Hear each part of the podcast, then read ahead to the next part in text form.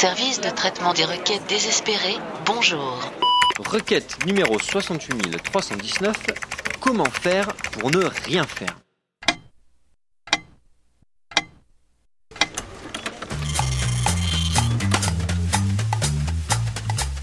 Cher internaute, contrairement au discours des élites dominantes, il est très dur de ne rien faire. En effet, on a très vite fait de se retrouver à faire quelque chose si on ne fait pas attention à ce qu'on ne fait pas. L'idée de faire quelque chose peut en effet faire irruption à n'importe quel moment dans nos esprits malades.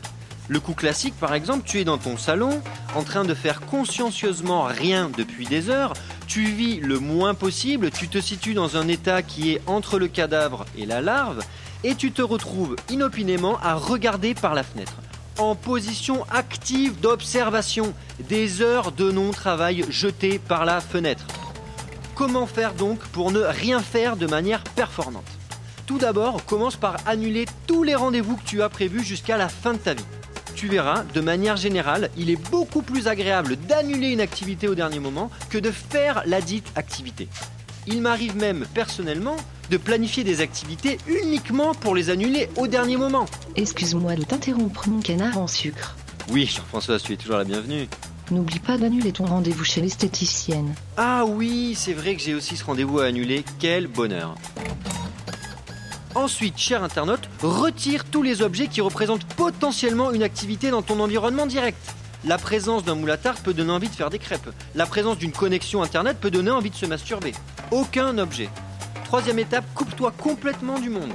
N'oublie pas que la principale fonction des autres êtres humains sur Terre est de te faire faire des trucs, n'importe quoi.